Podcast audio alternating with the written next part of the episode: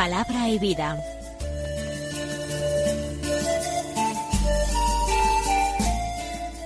Con el padre Manuel Horta, desde Sevilla.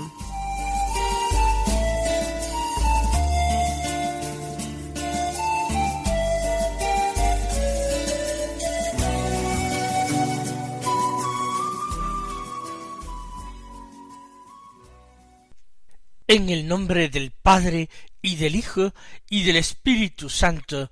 Amén. Alabados sean Jesús y María. Muy buenos días, queridos amigos, oyentes de Radio María y seguidores del programa Palabra y Vida.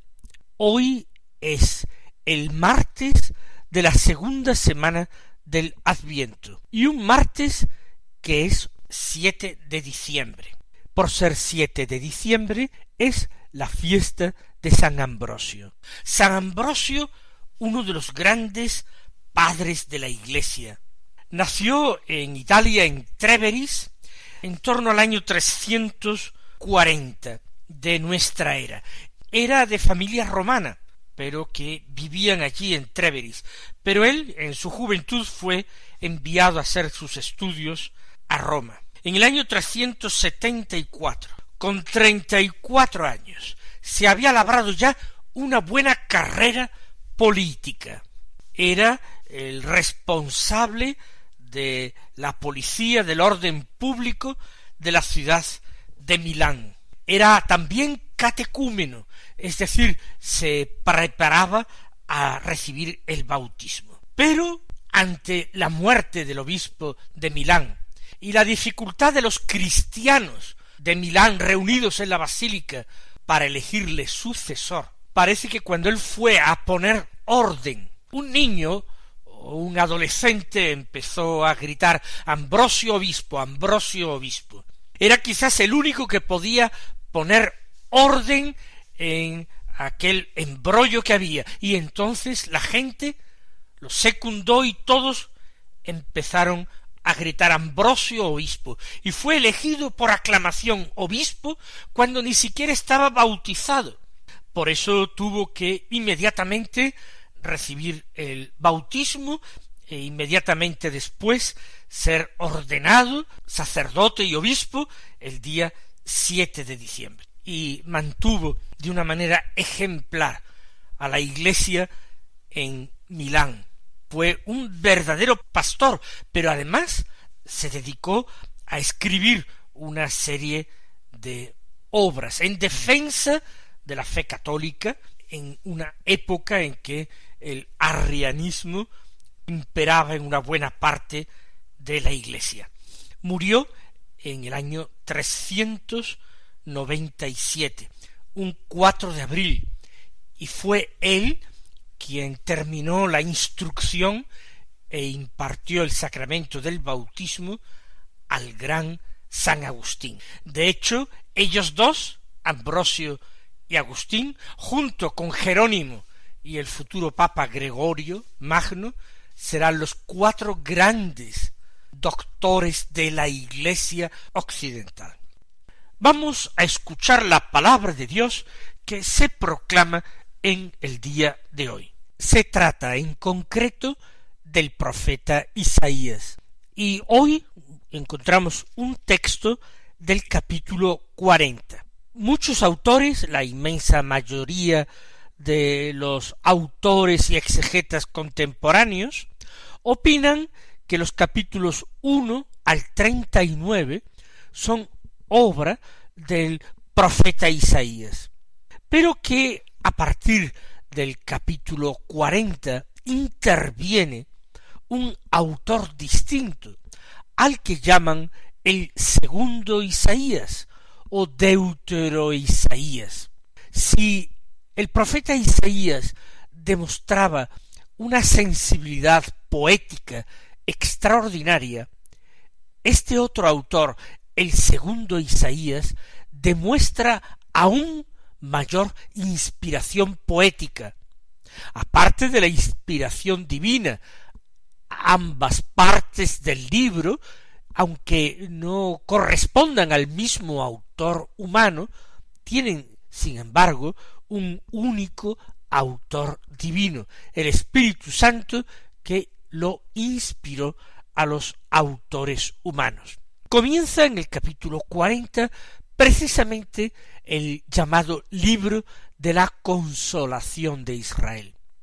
Nosotros leemos los versículos uno al once que dicen así Consolad, consolad a mi pueblo, dice vuestro Dios. Hablad al corazón de Jerusalén, gritadle que se ha cumplido su servicio y está apagado su crimen, pues de la mano del Señor ha recibido doble paga por sus pecados. Una voz grita en el desierto preparadle un camino al Señor, allanad en la estepa una calzada para nuestro Dios. Que los valles se levanten, que montes y colinas se abajen, que lo torcido se enderece y lo escabroso se iguale. Se revelará la gloria del Señor y la verán todos juntos. Ha hablado la boca del Señor. Dice una voz, grita, respondo, ¿qué debo gritar? Toda carne es hierba, y su belleza como flor campestre. Se agosta la hierba, se marchita la flor, cuando el aliento del Señor sopla sobre ellos. Sí, la hierba es el pueblo, se agosta la hierba, se marchita la flor, pero la palabra de nuestro Dios permanece para siempre. Súbete a un monte elevado, heraldo de Sión, alza fuerte la voz, heraldo de Jerusalén, álzala, no temas. Di a las ciudades de Judá, aquí está vuestro Dios. Mirad, el Señor Dios llega con poder, y con su brazo manda. Mirad, viene con él su salario, y su recompensa lo precede. Como un pastor que apacienta el rebaño, reúne con su brazo los corderos, y los lleva sobre el pecho, cuida él mismo a las ovejas que crían. Comienza el texto con esta exhortación, con esta invocación.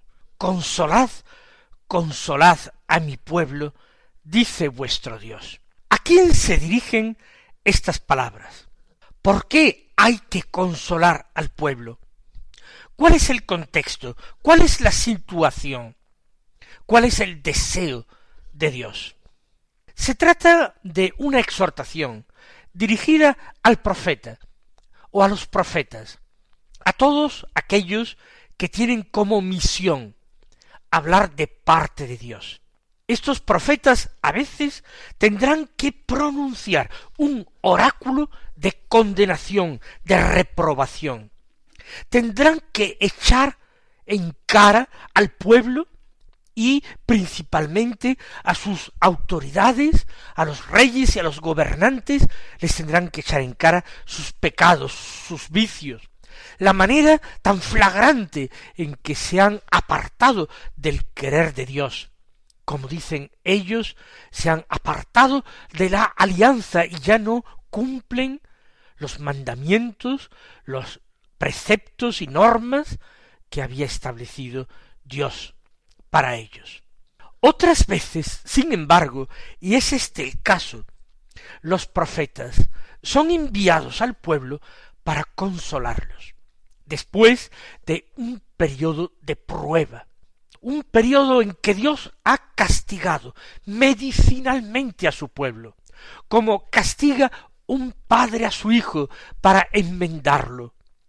No ha destruido totalmente al pueblo, no, pero no quiere Dios que continúe por el mismo camino que conduce a la perdición sin remedio, camino de autodestrucción.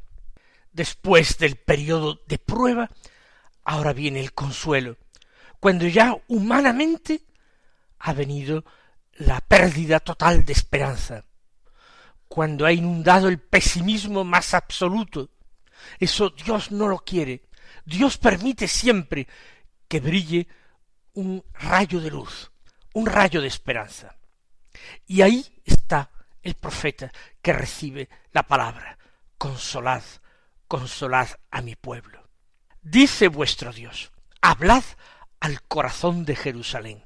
No basta con que se hable a los oídos de Jerusalén. No basta.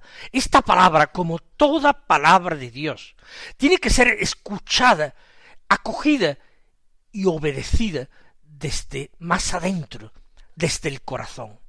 Habladle al corazón, gritadle que se ha cumplido su servicio. ¿Por qué gritar? Para que se convenza.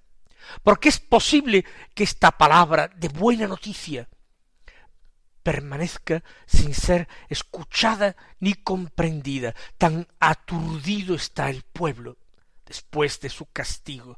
Gritadle. Se ha cumplido su servicio. El tiempo de prueba se ha denominado servicio. Es como el de un soldado que ha sido enrolado a la fuerza probablemente, alistado en un ejército para combatir y vuelve lleno de penalidades, de heridas, de fatiga, de cansancio interior. Pues bien, ese servicio se ha terminado, ya se ha cumplido. Dios dice, basta, se acabó. Está pagado su crimen, pues de la mano del Señor ha recibido doble paga por sus pecados.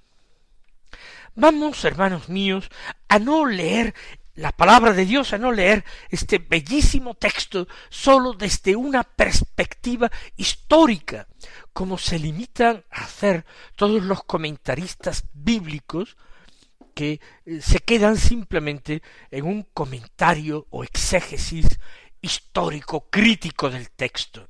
Tenemos que leer este texto como cristianos, no como especialistas en historia antigua, ni como en expertos en literatura, como cristianos.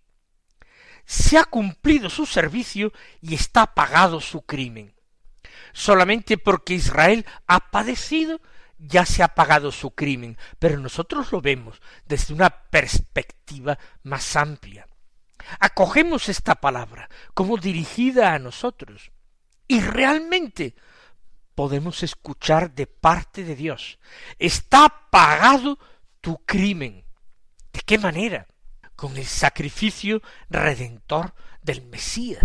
Es nuestro Señor el que ha pagado por nosotros. Y esa es una buena noticia. Y podemos repetir, consolad, consolad a mi pueblo. Ya el pueblo tiene el perdón. Basta con que lo acepte. Basta con que crea en aquel al que Dios ha enviado como cordero inocente y como víctima perfecta. Está pagado su crimen porque de la mano del Señor ha recibido doble paga por sus pecados. Ha sido más que suficientemente pagado todo el crimen.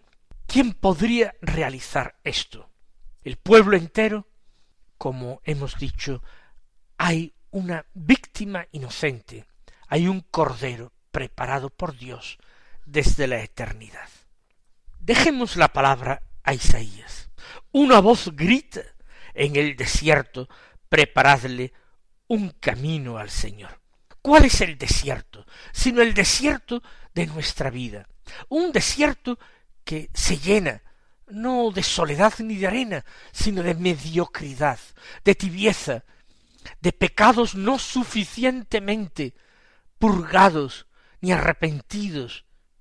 Abridle, preparadle en el desierto un camino al Señor, que Él pueda llegar por nuestra fe, por la apertura de nuestro corazón, pueda llegar a nosotros para transmitirnos la buena noticia el Evangelio de la gracia, de la vida y del perdón, el Evangelio de la filiación. Allanad en la estepa una calzada para nuestro Dios, o lo que es lo mismo, apartad todos los obstáculos, retirad todos los impedimentos, para que la salvación se haga plena y completa en vuestra vida. Que los valles se levanten que montes y colinas se abajen, que lo torcido se enderece y lo escabroso se iguale. Y esto no simplemente en el paisaje de la estepa o del desierto, que realmente los montes se abajen y lo torcido se enderece y que los valles se rellenen en el paisaje de nuestra propia vida. Tenemos que limpiar el corazón. Tenemos que disponernos interiormente. No es cuestión de decir solamente con palabras yo quiero recibir la salvación de Dios. Hay que decirlo con toda la existencia. Hay que decirlo desde el corazón, desde las entrañas. Hay que aceptar ese plan de Dios maravilloso, la gratuidad de su salvación. Y continúa Isaías, se revelará la gloria del Señor, y la verán todos juntos, ha hablado la boca del Señor. ¡Qué solemnidad tan extraordinaria! Nos imaginamos nosotros el domingo de Pascua, nos imaginamos nosotros el asombro de los apóstoles, la conmoción de toda la comunidad cristiana primitiva. Se ha revelado la gloria del Señor. Y la verán todos juntos, como todos vieron al Señor subir a los cielos el día de la ascensión. Y sigue diciéndosele al profeta, dice una voz grita, respondo que debo gritar. Toda carne es hierba y su belleza como flor campestre. Se agosta la hierba, se marchita la flor, cuando el aliento del Señor sopla sobre ellos. Sí, la hierba es el pueblo, se agosta la hierba, se marchita la flor, pero la palabra del Señor permanece para siempre. Lo nuestro, lo mundano, aquello que con tantísimo trabajo nos hemos esforzado en edificar, en construir, no vale nada. Polvo y ceniza que el viento de la historia en un instante y todo nuestro esfuerzo y nuestro sudor se queda para nada. Por tanto, toda carne es hierba. Toda su belleza, todos sus logros se agostan en un instante cuando el aliento del Señor sopla se marchita la flor.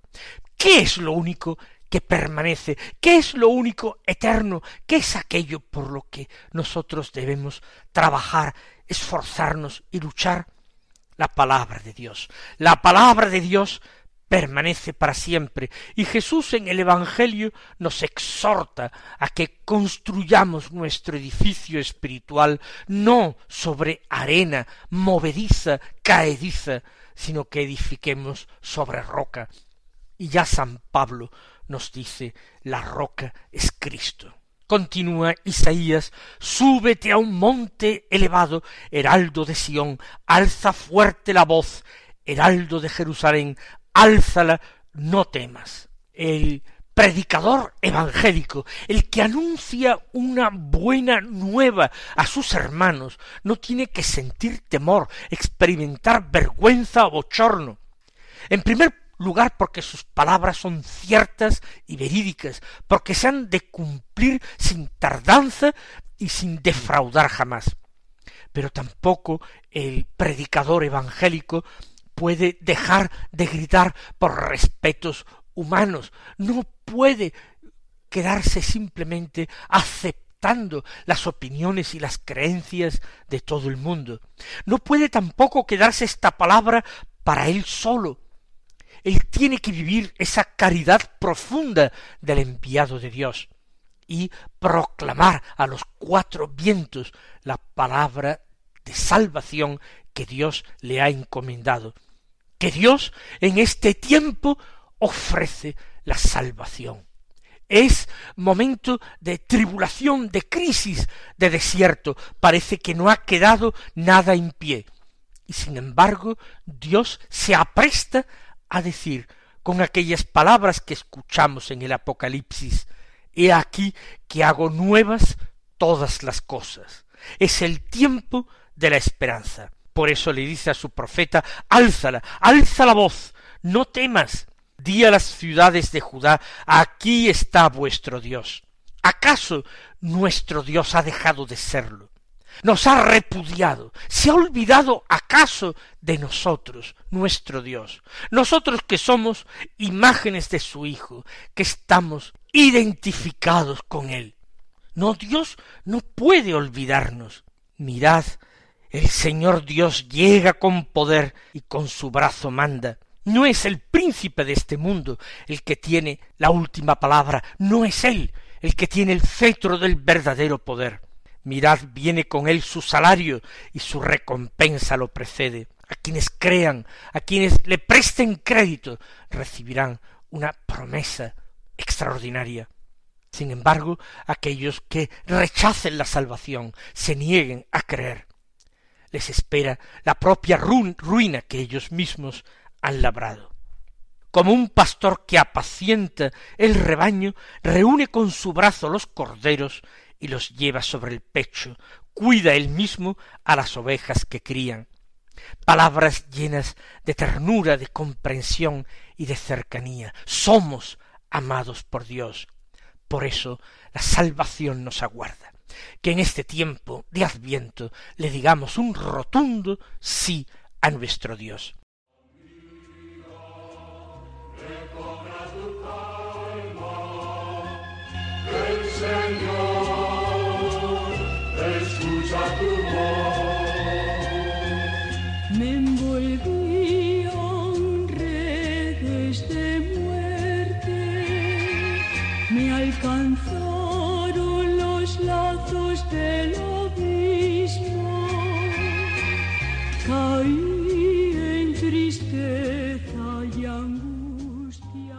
Vamos a escuchar, aunque sea sin tiempo para comentarlo, el Evangelio de la misa de hoy. Es de San Lucas, es de San Mateo, capítulo dieciocho, versículos doce al catorce, que dicen así. En aquel tiempo dijo Jesús a sus discípulos, ¿qué os parece? Suponed que un hombre tiene cien ovejas. Si se le pierde una, no deja las noventa y nueve en los montes y va en busca de la perdida, y si la encuentra, en verdad os digo que se alegra más por ella que por las noventa y nueve que no se habían extraviado. Igualmente, no es voluntad de vuestro Padre que está en el cielo que se pierda ni uno solo de este de estos pequeños. Esta es la voluntad del Padre que está en los cielos. Y nosotros suplicamos intensamente que el Señor, que nos busca afanosa, cuidadosamente, que el Señor nos encuentre, que Él os colme de sus bendiciones y hasta mañana si Dios quiere.